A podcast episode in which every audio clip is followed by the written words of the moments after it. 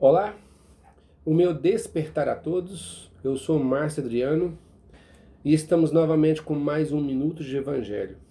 Bom, estamos continuando o capítulo 3. Há muitas moradas na casa de meu pai e estamos estudando itens mundos superiores e mundos inferiores. Bom, nós já estamos estudando e todos nós já temos uma compreensão básica desse escalão de mundos, né? Falando a níveis evolucionais, mundos bem inferiores a nós, né? mundos um pouco nos primeiros degraus, tal como o nosso, mundos em níveis medianos é, e, e, mundos superiores, né? E essas gradações é, se dão quase ao infinito, tá bom, meus irmãos? Uma coisa interessante que eu gostaria de chamar a atenção aqui é o seguinte: Deus atua e habita em todos esses mundos, em todas essas gradações. E é importante a gente compreender que ele atua de acordo com o nosso grau de brutalidade ou de inteligência ou de evolução moral e espiritual. De acordo com esse grau de evolução, ele atua e age sobre nós, né? De acordo com a nossa necessidade. Então a gente é importante a gente compreender que até nos mundos primitivos, pré-históricos, Deus está atuando. Nenhum está, nenhum filho está é, relegado ao esquecimento do Pai. Todos estão sob um mesmo sol central, recebendo a luz do olhar de Deus.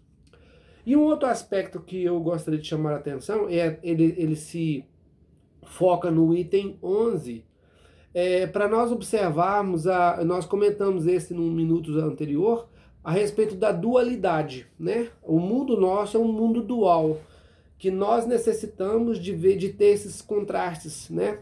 E lá foi citado que para que nós possamos valorizar, muitas das vezes a gente tem que passar pelo mal, ser alvo do mal, ou vítimas, né? Para que nós possamos compreender e valorizar o bem para que nós, muitas das vezes, temos que estar na, nas sombras, na noite, para valorizar a luz.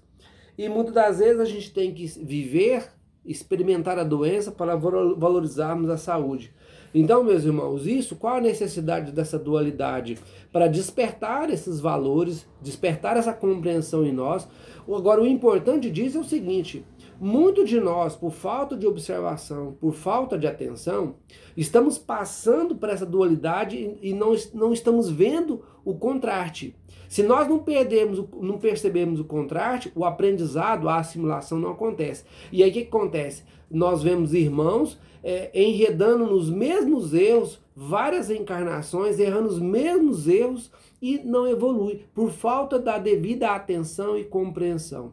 E isso é importante para que nós é, deixemos de errar erros, erros velhos e passamos a errar erros novos, que é, é inerente ao aprendizado e à evolução de qualquer aluno. Né? Até um próximo Minuto de Evangelho.